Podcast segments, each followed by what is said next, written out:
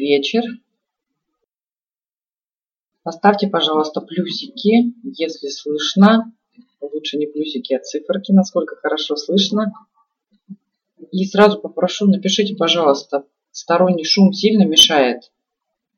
Окно открыто. 10. Угу, хорошо. Благодарю за обратную связь. Ага, постороннего шума не слышно. Отлично.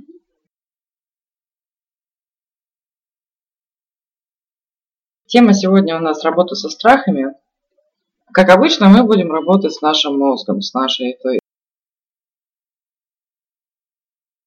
выдан от природы, но которым не все умеют пользоваться и использовать действительно по назначению во благо себя, во благо мира. И тогда, когда мы живем бессознательно на автомате, то, конечно, зона комфорта ума она доставляет нам очень много проблем. Здравствуйте, Александр. Сегодня будем как раз об этом говорить.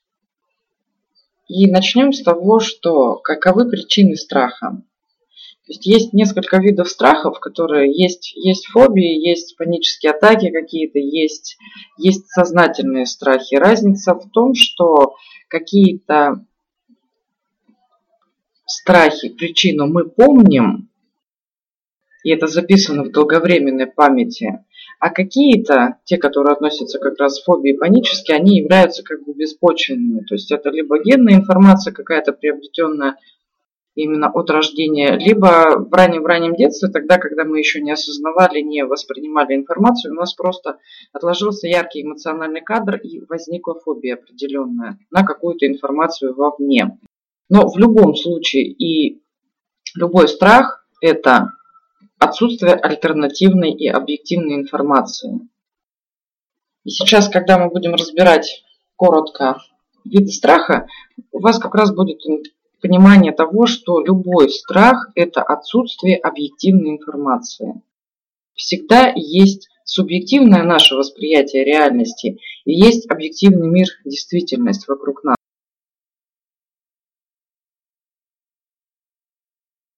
Третьего, четвертого, пятого, десятого.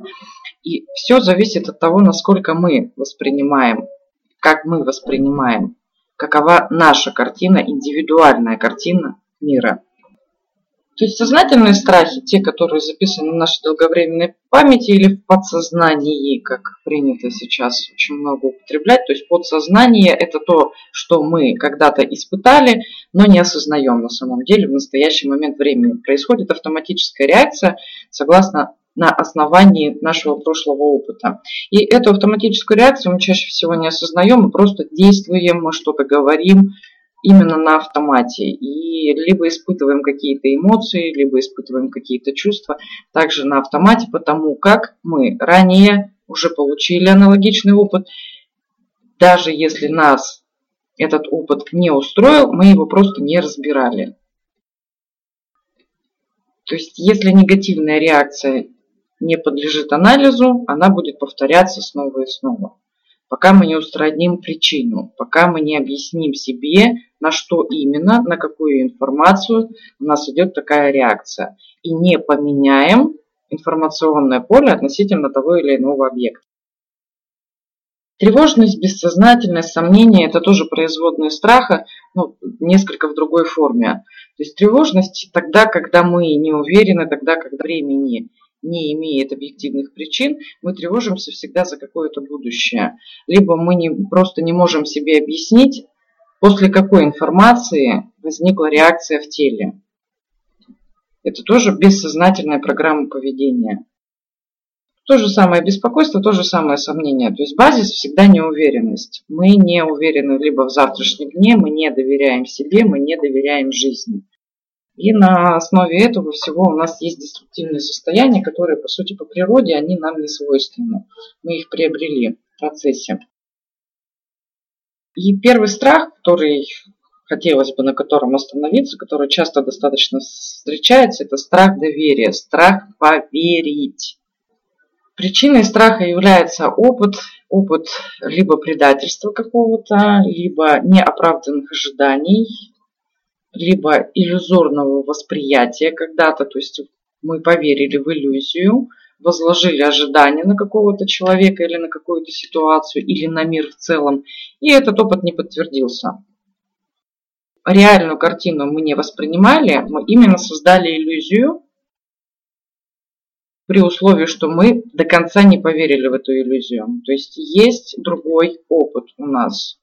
Возникает конфликтное мнение, и просто подсознательно у нас есть страх довериться. Если я доверю, я снова получу разочарование. Это уже было в моей жизни. Подсознание таким образом просто защищает нас от получения повторного негативного опыта. Для того, чтобы избавиться от этого страха, страха доверять, во-первых, это нужно найти те ситуации, конкретные моменты, в какие у вас возникает это чувство. То есть в любом случае, когда мы убираем фильтры, когда мы убираем, устраняем какие-то ограничения и блоки, нам всегда нужно переходить на конкретику. В какой конкретной ситуации вы испытываете страх? Для этого нужно развивать осознанность, чтобы не просто ментально блуждать в своих мыслях и предполагать, что да, вроде бы у меня этот страх присутствует, а быть в состоянии осознанности, развивать осознанность и наблюдать в течение, в течение жизни свои реакции в моменте. Потому что тогда, когда мы садимся и пытаемся в своем прошлом что-то отыскивать, в любом случае нам будет диктовать зона комфорта информацию. И глубинную информацию мы в эти моменты не поднимаем, как правило. Если индивидуально вы занимаетесь, то да, через вопрос вы находите. Но тогда, когда вы сами занимаетесь анализом своего прошлого, анализом своего поведения, анализом своего мышления, вы вероятнее всего не выйдете за рамки зоны комфорта. Потому что, еще раз говорю, подсознание создано для того, чтобы защищать вас не для того, чтобы причинять вам боль. А тогда, когда мы поднимаем с глубины какие-то страхи, какие-то обиды, работаем с чувством вины, это всегда не... А эта потребность, она у нас первичная, природная. Страх, страх обмана тогда, когда мы начинаем выстраивать отношения с кем-то и подсознательно всегда ожидаем, что нас обманут. Снова-таки страх довериться, страх поверить. Причины какие? Либо вы себе позволяете играть, и автоматически проекция идет, что с вами играют. Либо вы считаете нормой использовать манипуляции какие-то. То есть сначала узнавать человека, потом использовать эту информацию в личных целях. Либо вы когда-то снова-таки возлагали ожидания на другого человека, которые он не в состоянии был реализовать. То есть снова была создана иллюзия вашей внутренней реальности. Страх обмана устраняется честностью. Тоже неприятная достаточно работа над собой, потому что самообман скрывать снова страдает наша самооценка. То есть нам снова нужно признаться в том, что мы заблуждались, что мы много лет верили в то, чего нет на самом деле. Мы много лет верили в то, что заставляло нас страдать. То есть здесь есть минус, страдает нас наше самоуважение, самооценка. Есть плюс, что когда мы это признаем, когда мы это поднимаем с глубин подсознания, мы действительно меняем и мышление, и поведение. То есть для того, чтобы устранить страх обмана, постоянно опасаться, что меня должны люди обмануть, что меня должны предать, что какие-то мошенники вокруг, что мир очень опасен, это честность сам, самим собой в первую очередь. Тогда, когда мы начинаем в повседневной жизни наблюдать за своими мыслями и признаваться себе в том, чего мы на самом деле хотим, что мы на самом деле испытываем. Не на автомате, как мы привыкли это делать. Потому что привычки у нас моделируются, как правило, для того, чтобы просто адаптироваться под социальную жизнь. От нас хотят вот так видеть, мы играем эту роль. Мама хочет нас вот такой видеть, мы играем эту роль. На работе нас хотят вот такой видеть, мы играем эту роль. То есть встретились с мужчиной, он хочет меня видеть вот такой, и я начинаю играть эту роль. И мы не осознаем, что на самом деле это разрушает и вас изнутри, и отношения, и доставляет на самом деле проблем и вам, и другим людям. Когда вы начинаете действительно начинать признаваться себе ежедневно, методично и тренируете честность, то в скором времени жить будет, конечно, гораздо проще, но нужно предполагать, опять-таки, и осознавать последствия, что, скорее всего, поменяется окружение, потому что самообман всегда скрывает то, что вы общаетесь не с теми людьми, когда мы осознаем действительно, что да, если я себе признаюсь в своих собственных желаниях, чувствах, реакциях, мыслях, возникает следующий момент, это будут наступать изменения. То есть мне нужно поменять окружение, мне нужно изменить работу, мне нужно в принципе поменять свое поведение и мышление, потому что оно мне не приносит тех результатов, где мне хорошо. Страх изменений – это самый, наверное, основной страх, страх за будущее. То есть любые изменения, любая неизвестность – вызывает у нас тревожность, беспокойство, если у нас самооценка не на здоровом уровне. Мы о чем-то начинаем думать, о каких-то своих желаниях, и тут же сразу возникает, а как я это получу? А что, если не получится? А что, если не смогу? Это невозможно. Так просто не бывает и так далее и тому подобное. То есть наше подсознание сразу выдает кучу-кучу каких-то аргументов для того, чтобы не действовать. Для того, чтобы не выходить из зоны комфорта. Потому что даже если мы логически осознаем, что там хорошо, там гораздо лучше, там больше возможностей, там больше положительных эмоций, для мозга это был. Для него это практически является планета Марс. Здесь все привычно. Да, это болото. Да, здесь не особо приятно пахнет. Но в любом случае это привычно. Мозгу абсолютно не важно, в каком состоянии вы пребываете. Ему важна простота, энергосбережение и зона комфорта. Страх изменений ну, по сути это массовое заблуждение, потому что нам прививают с ранних лет какую-то иллюзию стабильности, какую-то программу поведения, которая должна нас сделать счастливыми. Это работа, это институт, это семья, и все это в общих рамках.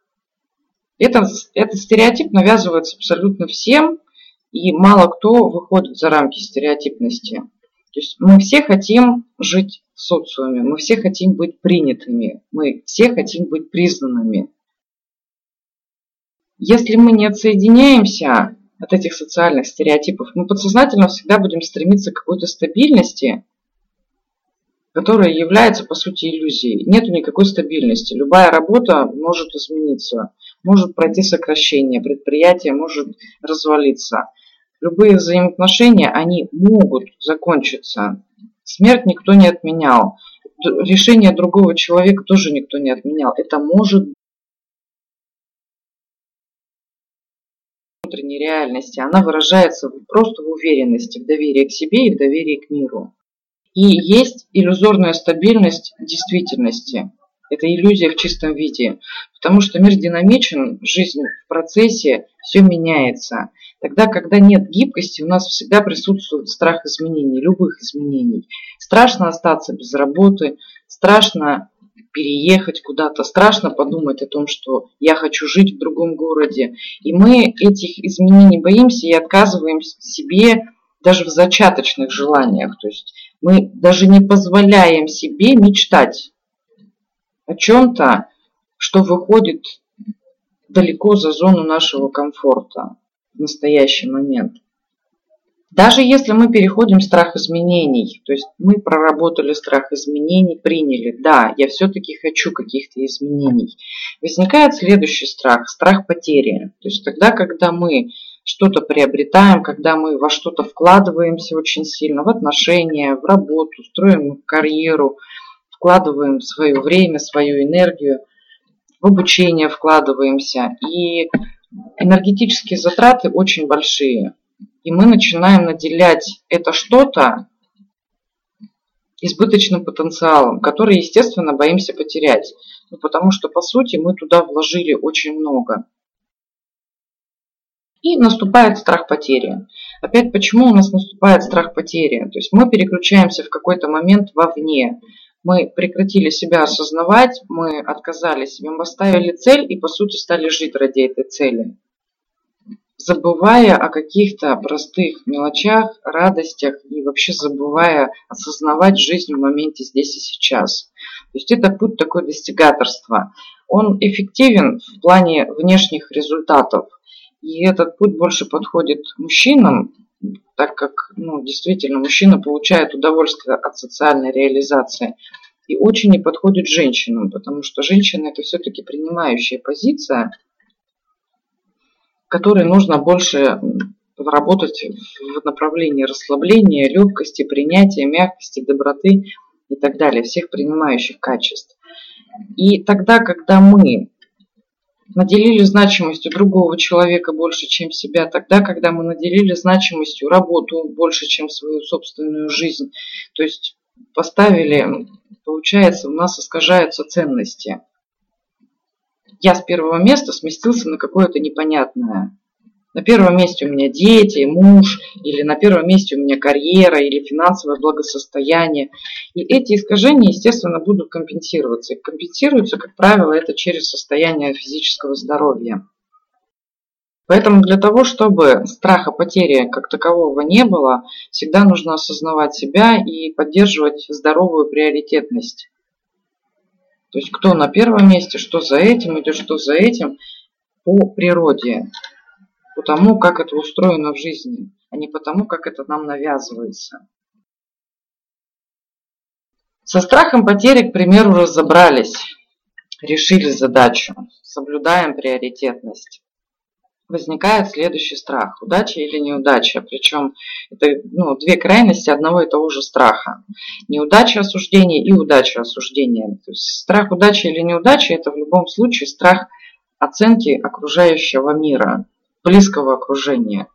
И здесь мы чаще всего исходим из мнения тех людей, которым мы доверяем. Неважно, кто эти люди. Это могут быть друзья, это могут быть коллеги, это могут быть мужья, это могут быть родители, братья.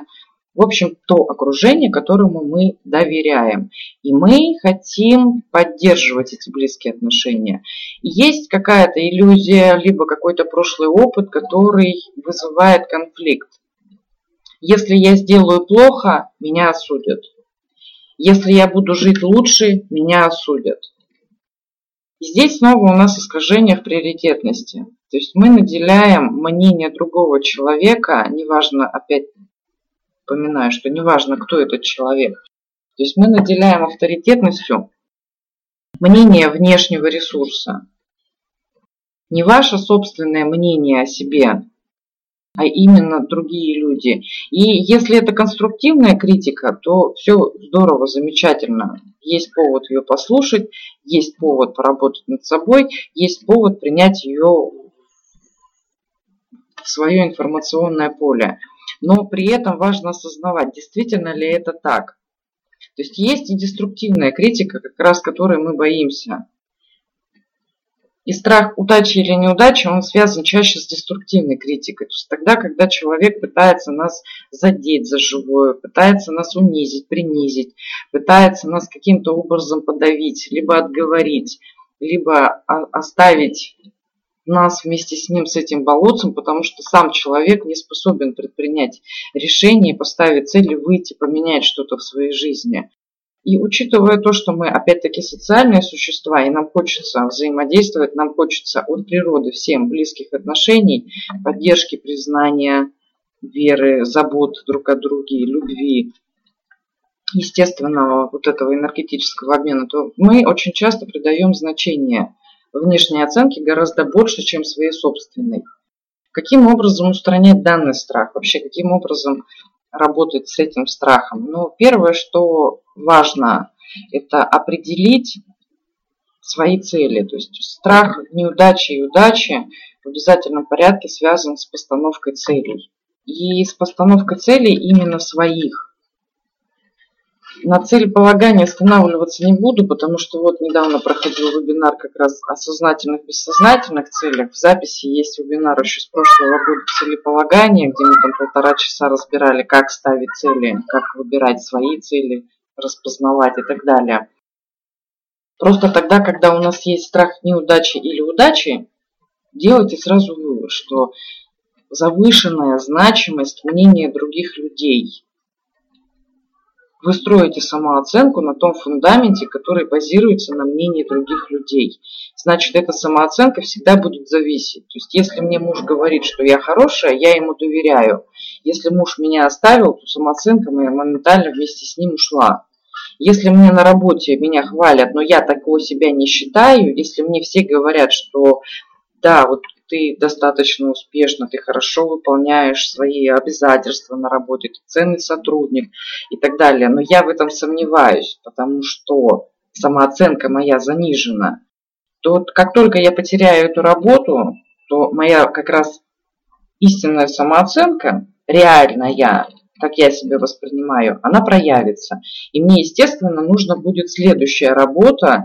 Вместо того, чтобы мне поработать над самооценкой, я буду просто замещать ресурс. Я найду другую работу, где буду выкладываться на 120% для того, чтобы поддерживать свою самооценку в здоровом виде. Поэтому, если есть вопрос страха удачи или неудачи, работаем над самооценкой. Следующий страх – это страх смерти. Здесь есть несколько причин. Есть страх как физической смерти, а есть страх как просто, что либо была потеря близкого человека, не прожита, опыт не завершен, либо была какая-то смертельная болезнь близкого человека. То есть та ситуация, на которую мы не могли повлиять, но и не смогли принять ее до конца опыт не завершен, и он вызывает постоянно страх и энергетически питает нашу энергию. Либо другой страх – это не познание себя, не знание себя, не понимание себя, отсутствие смысла жизни. И в этом случае страх с одной стороны, ой, смерть с одной стороны воспринимается как наилучший исход окончания моего адского существования. И в то же самое время есть другой другая крайность, другая сторона, это я в любом случае боюсь, потому что я так и не понял, зачем я сюда пришел, я так и не познал эту жизнь и так далее и тому подобное. Все, что связано, если страх смерти базируется на каком-то физическом опыте незавершенном, прорабатываются эмоциональные кадры. Ну, лучше это делать со специалистом, потому что, как правило, самому очень сложно еще раз говорю, докопаться до глубинных реакций и эмоций, которые вы когда-то подавили. Если вы посчитали нужным подавить эмоции реакции в тот момент, то у вас были на это какие-то свои субъективные причины. И эти же самые субъективные причины, они, как правило, вам не позволят просто поднять тот, ту боль, те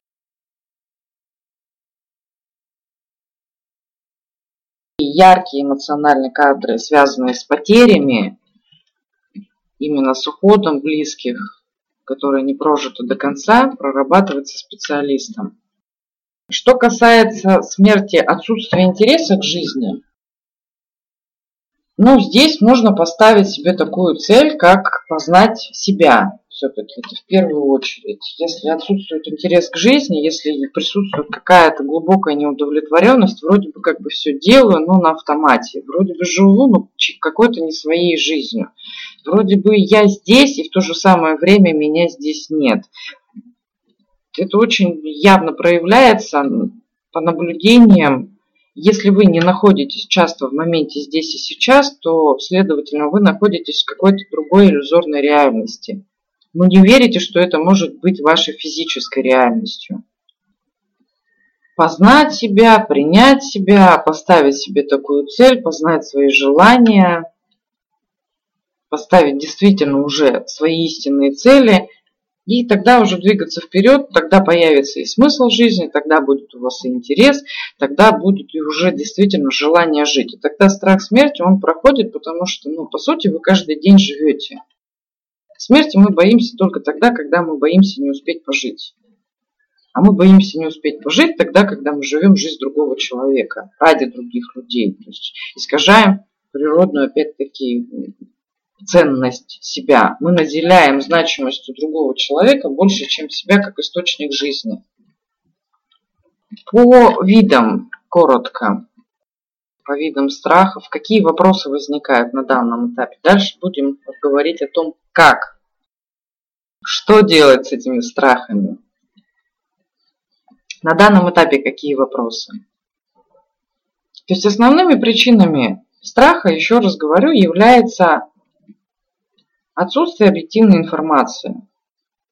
Есть субъективная, есть субъективный опыт, и есть проекция прошлого, которая действует на автомате. Есть определенная автоматическая программа. И чаще всего страх, любой страх, он так или иначе связан с неуверенностью, либо с самоуверенностью, с искаженной самооценкой. Вопросы какие? Если вопросов нет, плюсики поставьте, пожалуйста, в чат, и мы пойдем дальше. Угу, хорошо, благодарю за обратную связь. Давайте сделаем небольшое упражнение. Просто представьте сейчас и проговорите в памяти месяцы года, начиная с июля. Июль, август, сентябрь, октябрь. Вспоминается легко. А теперь проговорите или просто мысленно вспомните и воспроизведите месяцы года по алфавиту.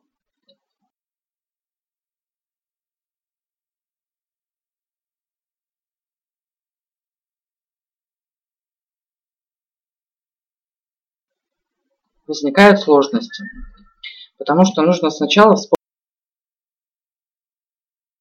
потом нужно вспомнить название месяцев и сколько там букв есть первых. И потом это все соотнести нужно. То есть мозг таким образом у нас на автомате действует по стереотипам. Тогда, когда информация выходит за рамки стереотипа, за рамки автоматической программы, мозг начинает очень медленно работать. И для того, чтобы поднимать какие-то свои страхи, для того, чтобы вообще эффективно работать над собой, если вы занимаетесь этим самостоятельно – Нужно задавать те вопросы, на которые вы не можете ответить автоматически. Потому что, как правило, вся работа сфере самопознания, в сфере личностного роста, она связывается вот по аналогии. Очень много аналогичной информации, и вы вроде бы уже все это проработали, и вы уже вроде бы все знаете, и вы уже вроде бы как бы все понимаете, и тем не менее ваша реальность, она не меняется. Не меняется, потому что ваш мозг, он не пускает вас за пределы зоны комфорта. Глубинные все причины, глубинный фундамент, он просто не поднят. Вы, по сути, копошитесь в ментальной реальности, но не, труд, не затрагиваете слои подсознания. И для того, чтобы именно затрагивать слои подсознания, нужно расширять границы восприятия. И это делать нужно постоянно. Если мы не расширяем границы сознания, восприятия, как еще бывает, какие еще есть варианты, то есть если мы не задаем себе вопросы, то мы всегда будем копошиться и проецировать свой прошлый опыт автоматически, потому что у нас нет альтернативной информации. Мы целенаправленно не потребляем эту информацию. Мы целенаправленно не смотрим, а как еще бывает, а как вообще еще может быть. То есть мы возможность сводим на нет вот, относительно своего прошлого опыта. Вот прошлый опыт это возможно. Все, что выходит за рамки прошлого опыта, это невозможно, это не для меня, это не про меня у меня чего-то нет для этого и так далее и тому подобное. И таким образом просто мы живем в зоне комфорта, всю жизнь мучаемся. Если мы привыкли к страданиям, мы поддерживаем страдания, создаем для этого условия ментальностью своей. Если мы привыкли к потерям, мы создаем условия для того, чтобы терять постоянно. Если мы привыкли к чувству вины и долгам, мы создаем эти условия, потому что для нас это привычно. Потому что для нас, по сути, это является стимулом выживания, смыслом жизни, потому что другого смысла нет. Есть если мы целенаправленно не ставим себе задачи, выходящие за пределы зоны комфорта, мы никогда не выйдем. Вот просто так оно само не рассасывается. Либо жизнь создает очень стрессовые ситуации, когда действительно нам просто вынужденно приходится расширять зоны либо мы сами систематично, по шагам развиваемся постоянно. И этот процесс, он нескончаемый. То есть если есть иллюзия того, что вы немного поработаете и когда-то это закончится работа, то это иллюзия. Потому что те люди, которые развиваются, которые добиваются какого-то успеха, они делают это постоянно. То есть они всегда работают в плюс. Сейчас хорошо, а как я еще хочу? Сейчас хорошо, а как еще лучше? А как еще возможно? Вот, вот сейчас я получаю столько, а как, как я еще могу увеличить? Или сейчас вот у меня работа такая, а как я могу сократить время, но увеличить при этом эффективность? Сфера успеха, она всегда связана с самосовершенствованием. Вопросов нет в том, что можно просто сидеть и созерцать жизнь. Можно сидеть и наблюдать жизнь. И по сути можно наслаждаться в моменте здесь и сейчас всем, что происходит, не ставить никаких целей, просто принимать. Но в этом случае вы не имеете возможности жаловаться и высказывать какие-то претензии.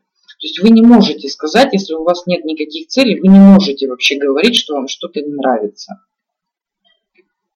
Вы принимаете все сто процентов и радуетесь этому. Если вам все-таки что-то не нравится и вы хотите что-то менять, в любом случае это сопровождается выходом из зоны комфорта. Плюсики. Плюсики, если понятно, что есть модель, да, можно плыть по течению, это действительно возможно. И по сути вся восточная философия, она призывает именно к этому. Можно сидеть, медитировать, созерцать, при этом результаты просто... Результаты создают действие, намерение. Если мы сидим и наслаждаемся закатом, мы будем сидеть и наслаждаться закатом. В любом случае, по поводу этих условий мы априори не имеем права. Потому что мы согласились наслаждаться тем, что нам дают. Все. Если же все-таки мы хотим создавать свое будущее сами, то нам необходимо ставить цели, потому что цели именно управляют нашим поведением. Тогда, когда цели нет, пережевывается прошлое вот эта зона комфорта, она постоянно поддерживается. Тогда, когда э, цели изначально поставлены в минус, соответственно, ну, например, там выплата долгов, или я не хочу там встретить мужчину-алкоголика. То есть, соответственно, цель идет в минус.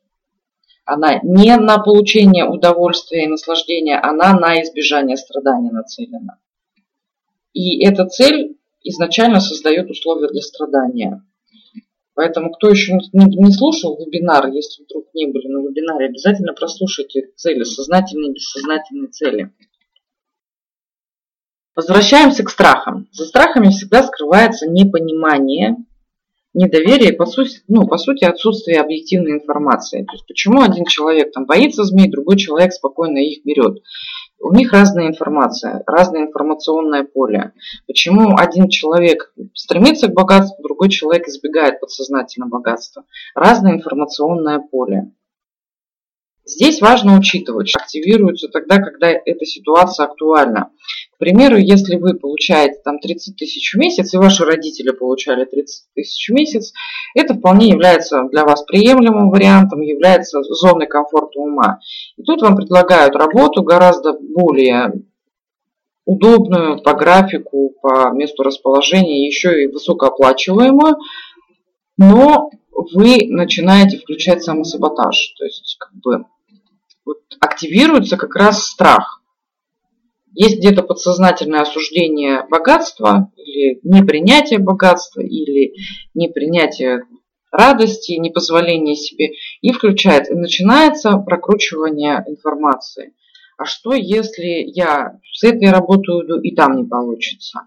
А что, если там все быстро закончится. Вообще какое-то предложение очень подозрительное. Почему пригласили меня?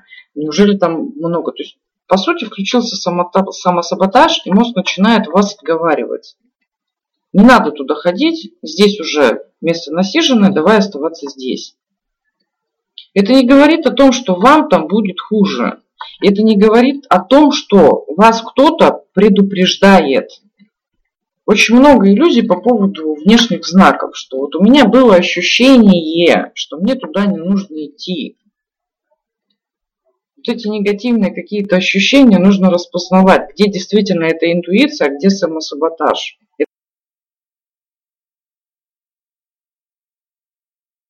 Интуитивное чувствование, оно никогда не имеет аргументов. Зона комфорта ума, она всегда аргументирует, почему мне не следует принимать это предложение.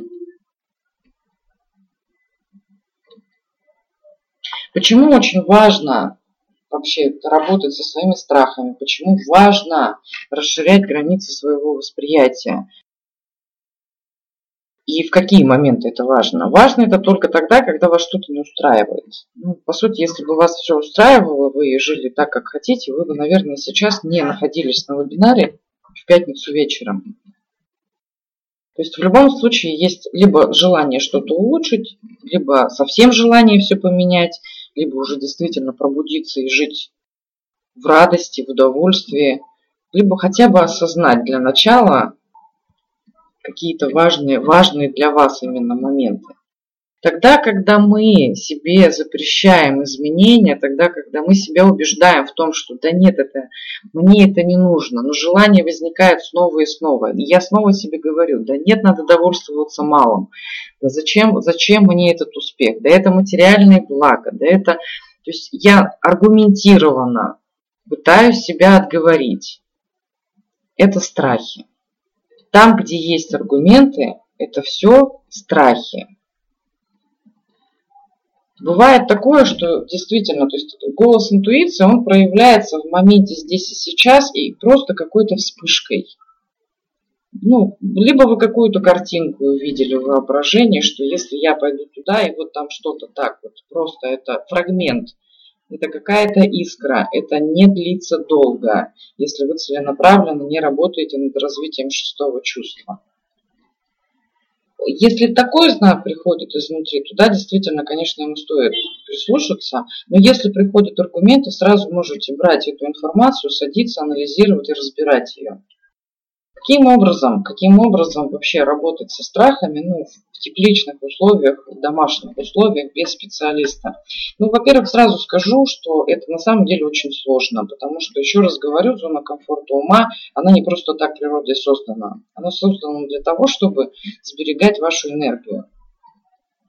И поэтому выход, он всегда сопровождается дискомфортом. И тогда, когда вы работаете со специалистом, поддерживается выход есть, за пределы, но при этом поддерживается ваша самооценка на здоровом уровне. Потому что специалист вам всегда сообщает, что это нормально, что это не ваша вина, что это просто проекция прошлого, что это просто информация. И эта информация, она позволяет вам не разрушать самооценку до конца и в конец и не чувствовать себя полным ничтожеством. Когда мы это делаем в тепличных условиях, этой подпитки внешне нет – и мы начинаем себе, боже мой, ну как так можно было жить вообще? Как можно было поверить в это? Как можно было так долго заблуждаться?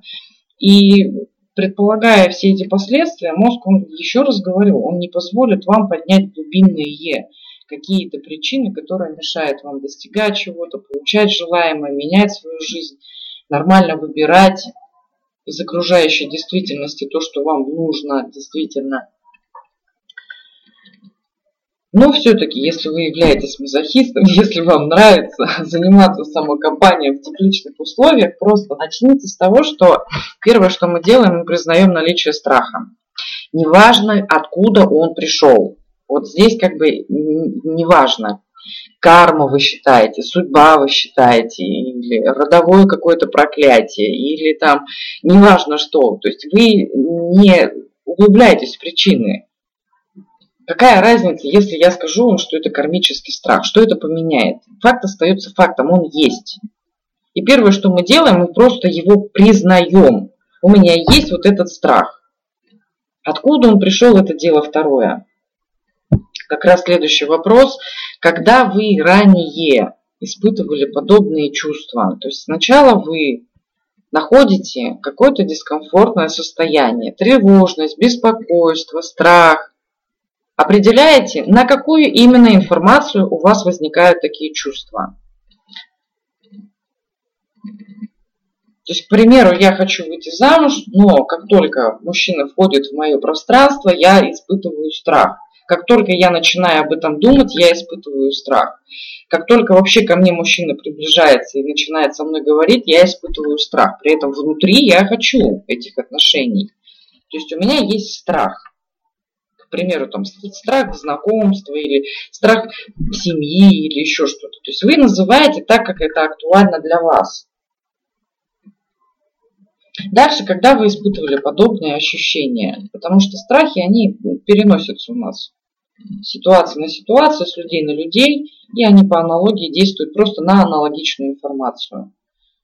Мы не реагируем на людей, мы реагируем на информацию.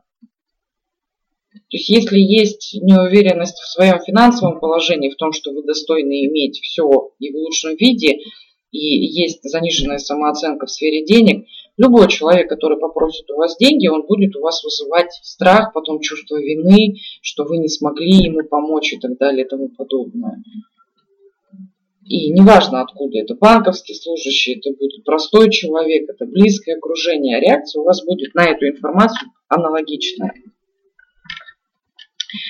Третий шаг, вы определяете конкретику реакции. То есть именно, что это? Страх, это чувство вины, это беспокойство, это тревожность. То есть вам важно определить, интерпретировать свою реакцию в теле, потому что очень часто люди просто называют страхом все. Любое деструктивное чувство – это страх. Но здесь есть разница, и здесь есть разные причины.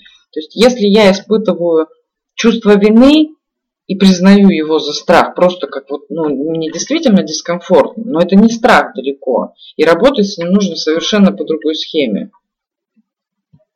Поэтому третий шаг – реакция, как она выражается, что это действительно за страх.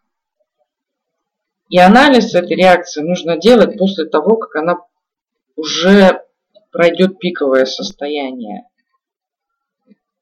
Ни в коем случае себе не нужно запрещать испытывать какие-то реакции, подавлять какие-то эмоции. Компенсация обязательно придет через физическое тело. Вы позвольте уже, если вы уже начали испытывать эту деструктивную эмоцию, вы ее позвольте себе испытать.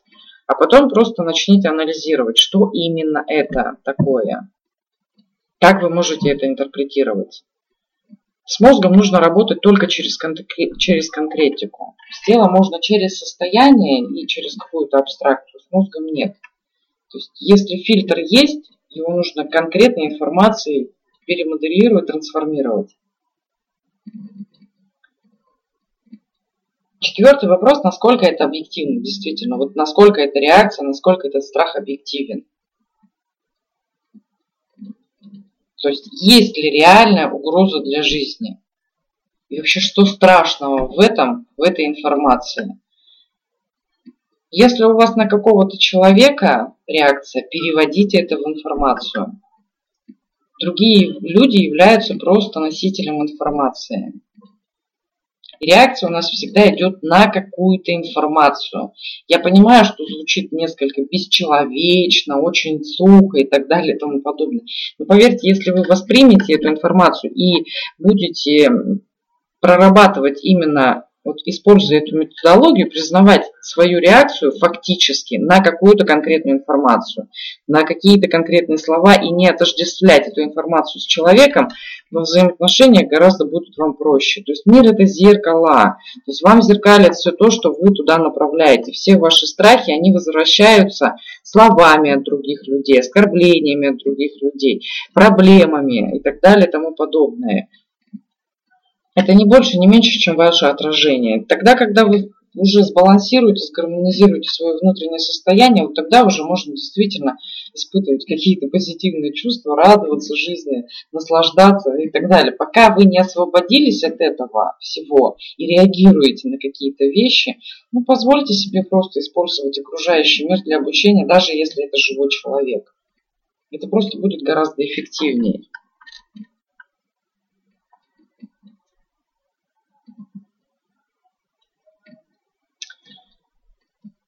вопросы на данном этапе.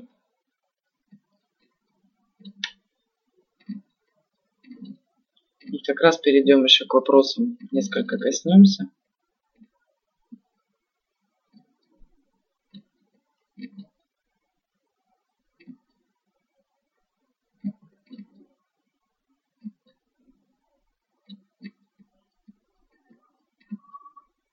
Вопросов, если нет, плюсики ставим, поехали дальше.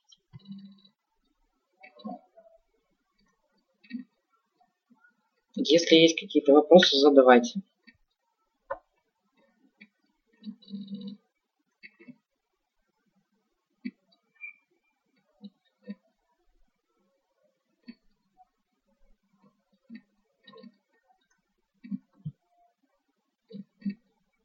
Угу, вижу плюсики. Благодарю за обратную связь. Дальше, следующая, следующий момент работы над собой в сфере самопознания – это правильная постановка вопроса. Тогда, когда мы задаем вопрос в никуда, но по сути мы занимаемся непонятно чем. То есть иди туда, не зная куда, принеси то, не зная что. И мозг воспринимает вот эти вопросы в никуда, примерно так же. Он будет какие-то давать ответы, но вникать в задачу он не будет. Ни в коем случае ему это не нужно, потому что цели как таковой проработать свое собственное восприятие нет. А мозг заинтересован только в вашей жизни. Поэтому если вы задаете вопросы относительно того окружающего мира, к которому вы не имеете никакого отношения, ну, вы бесцельно, скажем так, тратите свою энергию. Если мы задаем себе вопрос, почему люди так себя ведут, вопрос в никуда. Если мы задаем себе вопрос, почему Вася так со мной поступил, мы задаем вопрос в никуда. Потому что Вася мог так со мной поступить по 50 причинам, потому что просто не хотел, потому что были какие-то обстоятельства, потому что у него есть какие-то бессознательные программы, потому что, то есть причин для этого масса. Вопросы, не относящиеся к вам, не имеют никакого отношения, не имеют никакой цели. Если вы задаете какие-то вопросы для проработки, этот вопрос всегда должен проходить через ваше восприятие. Почему я отреагировала на то, как Вася со мной поступил? Почему меня интересует вопрос о том, как люди себя ведут? Почему я замечаю какие-то скандалы в очереди? Почему меня беспокоит то-то и то-то? Все вопросы для самопознания задаются относительно себя и пропускаются через себя. Вопрос, почему в мире есть гомосексуалисты, не имеет никакой цели абсолютно. То есть, что вам даст ответ? Какая цель вообще у этого вопроса? Если любопытно, если интересно, да, ну тут как бы можно задавать, но проработка, она связана всегда все-таки либо с изменениями, либо с эффективностью, либо с повышением КПД, либо просто с созданием наиболее качественных условий, чем есть сейчас. Почему я реагирую на эту информацию? Как я реагирую? Конкретика. Как я хочу реагировать? Какие условия для этого нужны? По сути, вот как бы цели. Мы возвращаемся к цели. Возникла какая-то ситуация, есть какой-то страх. Ну, возьмем, к примеру, ко мне подходит какой-то очень допустим, а, успешный мужчина, который выходит за рамку моего комфорта и начинает либо со мной разговаривать, либо просто так дарит мне цветы, и я испытываю в этот момент страх. То есть я не понимаю, что происходит, я не готова к этому абсолютно, и я боюсь этой новой информации. Я задаю себе вопрос после того, естественно, не сразу, почему я так отреагировал, почему я испытала такие чувства потому что эта информация для меня была неожиданной. То есть, по сути, я не готова принимать просто так чудеса какие-то или какие-то приятные сюрпризы и так далее и тому подобное. Как я отреагировала конкретно? Я, я, я испугалась, что должны быть какие-то последствия наступить. Или я испытала, что я должна буду там, или я испытала чувство вины, или, ну, и вот я, то есть я определяю свою эмоцию, что конкретно я испытала, а, как бы я хотела себя чувствовать в этой ситуации в следующий раз. Я описываю, как бы я хотела. Ну, я хотела бы просто улыбнуться, порадоваться, принять, насладиться. Какие условия мне необходимо выполнить или что мне необходимо изменить для того, чтобы в следующий раз реагировать так. Ну, то есть мне нужно поработать действительно над самооценкой или над осознанием ценности себя, или над достоинством себя, или просто над расширением границ, что такое в принципе возможно. И все, и после этого пошли работать. То есть вот такие как бы направляющие цели, они промежуточные, естественно, но тем не менее они помогут вам направить вас в какое-то русло, более-менее понятное для вас.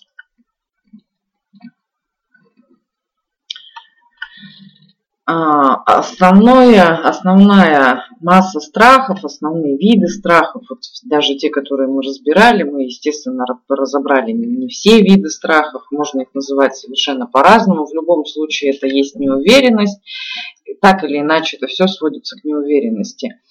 И в любом случае мы всегда опасаемся, боимся и тревожимся за события в будущем. Мы никогда не тревожимся, сидя на диване, за то, что мы сидим на диване. Мы сидим уже на диване, у нас все хорошо. То есть вы сейчас находитесь за своими компьютерами где-то в каком-то помещении, либо в своем доме, либо где-то в кафе, возможно, не суть важна. Вы находитесь в безопасности. Возникает какая-то мысль, какая-то информация о событиях в будущем. И вы начинаете испытывать деструктивные чувства. То есть вы начинаете опасаться. А что, если не получится? Или вы начинаете просчитывать какие-то ходы-выходы. Ну, это вот э, тем людям, у которых самоуверенность, они все время контролируют. То есть повышенный контроль, гипер, гипер требования к себе, к другим людям, категоричность, непоколебимость. Важно понимать, что страх мы испытываем всегда за события в будущем. Этого с нами не происходит в настоящий момент. В настоящий момент мы можем только испытывать, ну, если есть какие-то фобии, если есть какие-то панические атаки, опять-таки на какую-то информацию. Это, еще раз говорю, прорабатывается со специалистами, снимается эмоциональное напряжение, эмоциональные связи и кадры. Основные все остальные страхи сознательные, которые просто созданы проекцией прошлого опыта, они всегда у нас находятся в будущем. И они, как правило, связаны с неуверенностью. Э, неуверенность либо отсутствует опыт, либо просто искажена информация. Причины две. Других причин нет. Возможно абсолютно все. Просто либо вы не знаете, как это сделать, либо у вас были какие-то попытки, которые не принесли вам желаемого результата, и вы бросили это делать. Все, других вариантов, в принципе, как бы их нет. Так или иначе, любой вариант их можно отнести вот либо к первому, либо ко второму.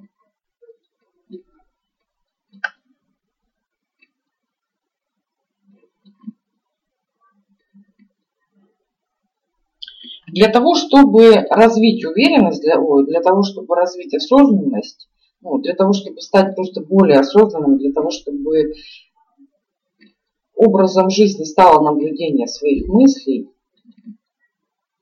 а не автоматическое цепляние за любую информацию и развитие вирусных мыслей. Пошел, рекламу увидел, мысль куда-то ушла, я уже на Бали, а тут есть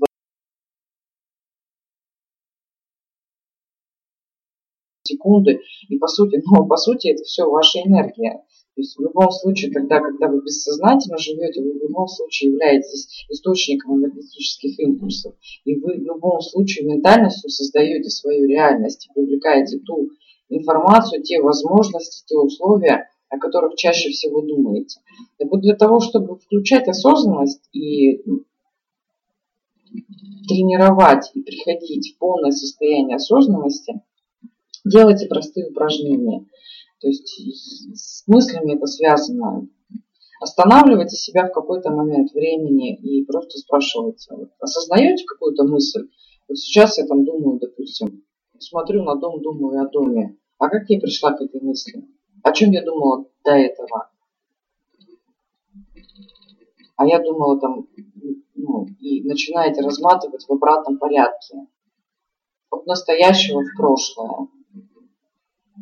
И также очень хорошее упражнение есть тогда, когда вы не уверены в развитии событий, у вас возникает страх. Вы осознаете, что вы беспокоитесь за ту ситуацию, которая еще не наступила. Смоделируйте ситуацию так, как вам хотелось бы. Представьте себя в будущем, там, через год. Вот эта задача, которую вы сейчас боитесь и избегаете, она через год решена. И вот через год вы находитесь в том месте, в то время, где эта задача уже решена.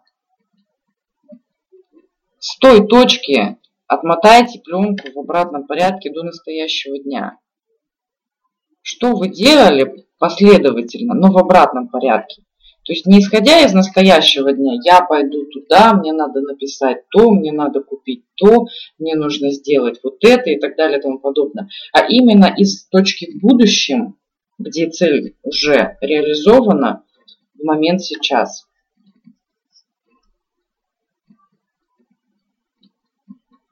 Еще простое, простых два вопроса тогда, когда мы именно работаем со страхами. Что плохого случится в том, что я реализую данную цель?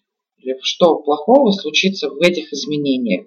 Или что плохого случится, если я потеряю то-то, то-то? То есть обуславливаем страх. У нас мозг склонен преувеличивать как хорошее, так и плохое. То есть вот он видит муху, а мы представляем себе, что это вообще непонятно какое существо, очень страшное, и оно сейчас нас покусает, и мы вообще умрем от смертельной болезни, еще не познанной. И есть к этому склонность. Это наше природное, опять-таки, условие для того, чтобы оберегать нас и для того, чтобы защищать. То есть, если мы увидели тигра, чтобы мы реагировали очень быстро. Но это эволюция-то прошла вперед, а рептильный мозг у нас достаточно сильный и по сей день. То есть наш интеллект, он менее слабый, менее менее, менее выражен, скажем так, в настоящее время, его нужно развивать сознательно. А рептильный мозг – это природа, это инстинкты, и поэтому защищать и преувеличивать – это нормальное явление. Тогда, когда мы сознательно не разбираем свои страхи, то, естественно, нам мозг рисует какие-то ужасные картины. Но самое парадоксальное заключается в том, что когда мы проигрываем сценарии самого худшего варианта, там оказывается, что смертельного-то нет ничего, как правило и мозг прекращает опасаться эту информацию. То есть что случится плохого, когда я достигну цели? Это провокационный вопрос. То есть, по сути, как бы хорошее же что-то будет. Я же ставлю во благо цели, я же ставлю на достижение, но есть какой-то минус. Почему я до сих пор цели не имею сейчас, для меня есть какой-то минус.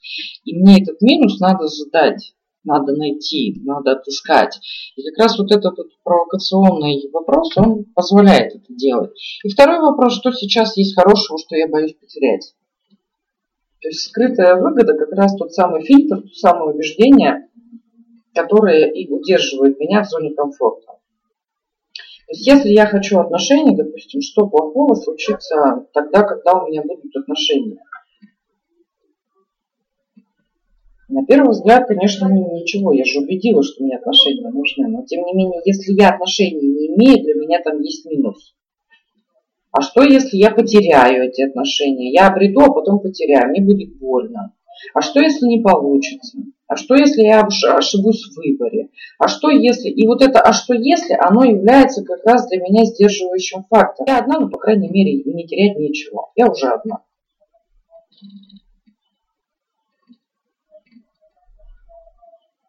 Пока мы занимаемся самообманом, что да нет, нет, нет, такого нет, или, или нет ничего хорошего в моем настоящем, это как раз самообман и скрывание истинной информации, истинной причины, почему мы не действуем, почему мы не предпринимаем действия по реализации наших целей и желаний.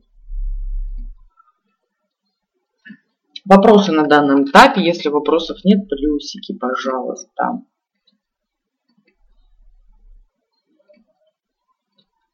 Дам еще одно практическое упражнение и уже будем заканчивать.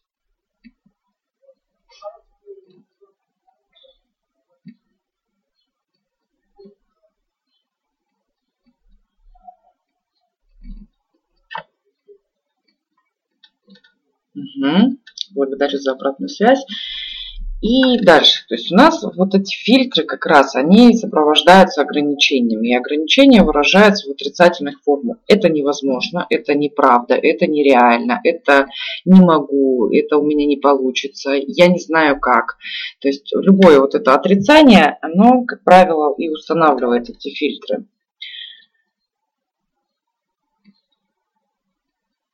Есть еще такое, что да, возможно, но и мозг пошел оправдываться. То есть мозг начинает аргументировать, почему этого делать не нужно. Для того, чтобы перепрограммировать, но перепрограммировать действительно конструктивно и эффективно на очень долгое время, не просто так убедить себя, что все хорошо, и создать иллюзию позитивного восприятия, которое потом, если оно создано на, на гнилом фундаменте, оно обязательно потом возьмет компенсацию и будут откаты в жизни. Для того, чтобы не было самообмана и не было очередной иллюзии, понаблюдайте за собой. Первый день понаблюдайте за собой, сколько раз вы сказали себе «нет». То есть сколько раз вы себе отказали. Я это не смогу, у меня это не получится, это невозможно, это нереально. Любая форма отрицания. Желательно просто с собой блокнотик, желательно какой-то выходной день и просто выполнять это задание. Один день вашей жизни. Поверьте, это стоит того, чтобы на это уделить внимание. Второй день вы переводите отказы в вопросы. То есть я не могу.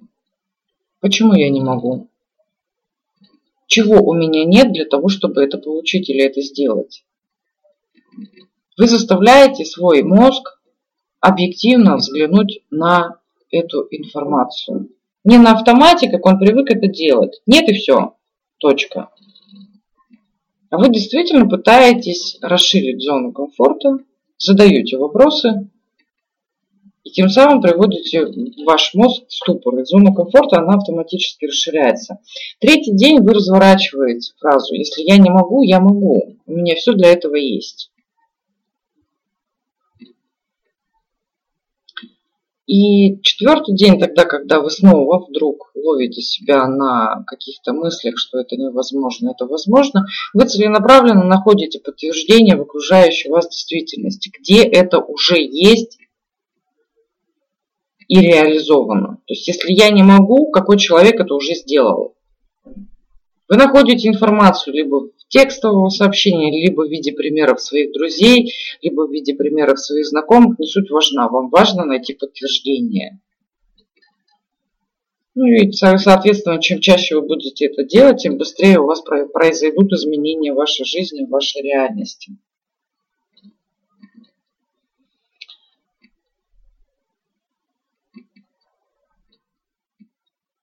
Дальше.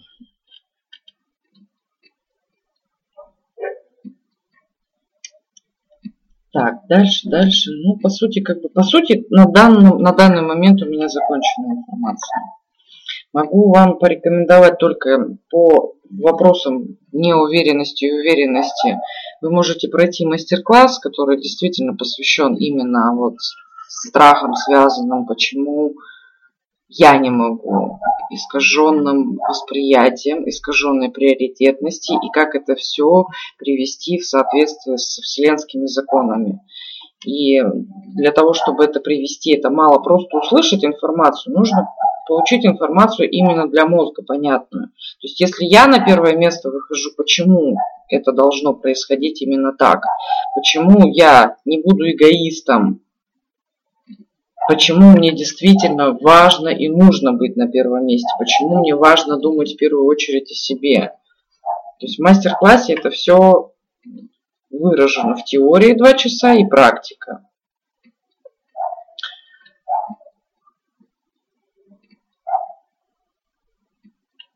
Для чего мастер-класс? Вообще, для чего вам проходить этот мастер-класс? Повышаем самооценку через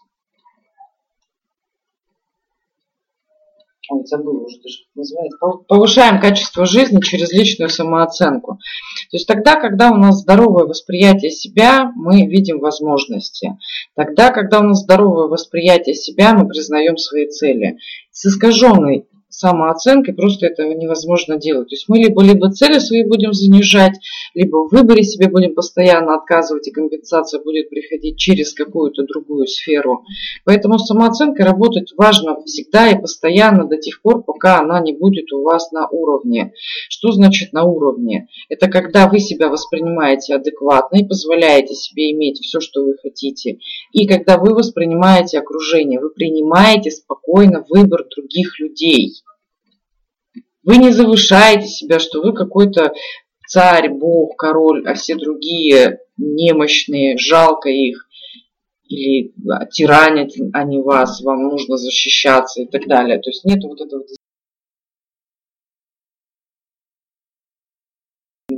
И вы спокойно принимаете выбор других людей. Если человек с вами не желает встречаться, вы не стараетесь ему понравиться. Это его выбор. И вы спокойно к этому относитесь. Здоровая самооценка, она свидетельствует о том, что вы осознаете, что вы хотите, вы это намеренно получаете, но вы получаете это не с того ресурса, с которого вы ожидаете получить. Вы развиваете при этом еще и гибкость к принятию. У вас нету, что я должна выйти замуж только за дядю Федю. А дядя Федя при этом упирается ногами и руками. Ну как же так? Ну почему вот он себя так ведет? То есть это искаженная самооценка. Или, к примеру, там в финансовом плане, я намерена иметь такой-то доход для такого-то качества жизни, но при этом я буду его иметь только вот через свой бизнес. При этом я открыла один бизнес, он у меня ушел в минус. И меня мотивирует не сам процесс занимания бизнесом, а меня мотивирует именно, что я придумала в своей модели восприятия мира, что я должна получать деньги только через занятие бизнесом. То есть это вот все ограничения. И эти ограничения, они всегда нас будут заставлять чувствовать дискомфорт.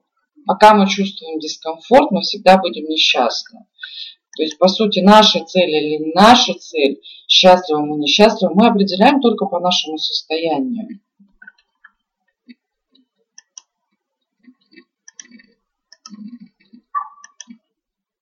То есть два варианта. Есть первая ссылка, это один мастер-класс только по самооценке. Есть другой, три в одном, это самооценка, деньги и искусство жизни.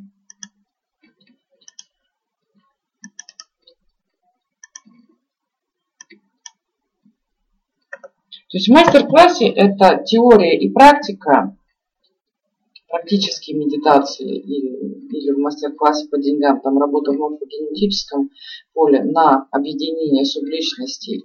И этот ресурс, он остается у вас. То есть там очень четкая пошаговая система, система вопросов, система восприятия. Если это мастер-класс, то это от А до Я рассказывается, что такое деньги, денежная энергия, как мы создаем баланс приема отдачи, почему мы испытываем чувство вины, почему мы не можем огласить цену, которую мы хотим на самом деле получать и так далее и тому подобное. Если это мастер-класс по самооценке, то вы получаете ответы о здоровой приоритетности, что зачем следует и почему. То есть вот эта информация для ума, она важна. Мы в детстве нам объясняют, почему. И только когда мы получили ответ, почему это так, а не по-другому, мы успокаиваемся. По сути, система восприятия у нас не меняется в процессе жизни. У нас добавляется просто очень много фильтров. Способность к обучаемости, она у нас в любое время, в любом возрасте остается одинаковой. Просто с возрастом у нас больше зашоренности сознания, то есть больше вот этих как раз фильтров, блоков, ограничений, через которые мы воспринимаем информацию. Если у меня есть убеждение, что деньги это плохо, естественно, я буду через эту призму воспринимать. Опять деньги это плохо в каком размере? Я же в любом случае получаю какие-то деньги. И для меня есть какая-то граница, с какого момента, с какой суммы я начинаю воспринимать, что деньги это плохо. То же самое отношения. У меня в любом случае есть какие-то взаимоотношения с людьми, потому что мы живем в социальной жизни. С какого момента у меня начинается плохо, страшно? С близких отношений, с коллегами, с мамой, с папой и так далее и тому подобное. Ну и, конечно, мастер-класс по, по самооценке, там рассказано по обидам, по чувству вины, Почему есть отдельная любовь самого себя к самому себе, которая не заполняется ничьей другой сторонней. То есть сторонняя любовь – это суррогат, который нам нужно потреблять постоянно. И это зависимость. То есть сразу формируются вампирско-донорские отношения.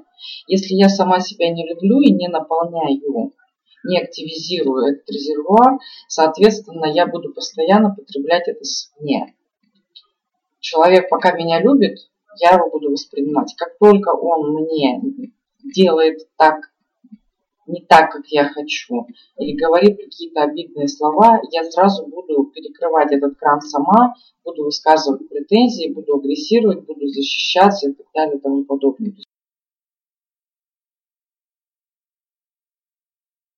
И вот как раз в мастер-классе подробно рассказано, почему любовь самого себя не замещается другой.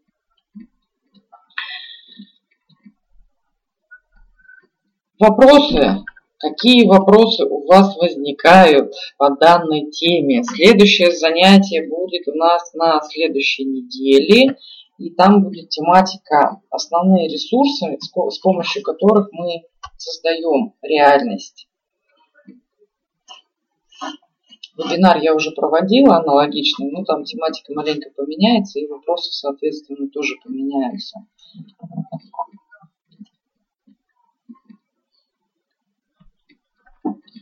Вопросы какие у вас возникают?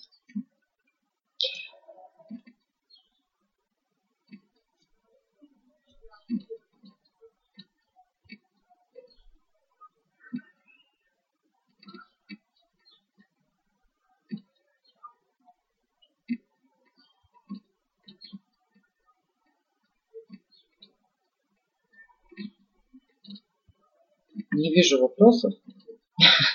Опять все понятно?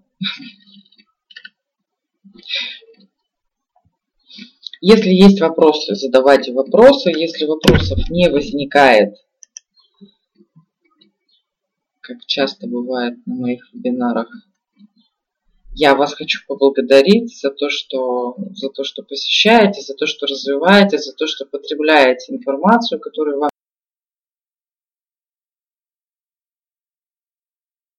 чтобы вы развивались до тех пор, пока ваша реальность действительно не будет доставлять вам счастье и удовольствие. Не соглашайтесь на меньшее. Вы пришли сюда быть счастливыми, жить в удовольствие, радоваться, наслаждаться, и для этого все есть. Любые радости жизни, они вокруг вас. Просто нужно себе позволить это иметь.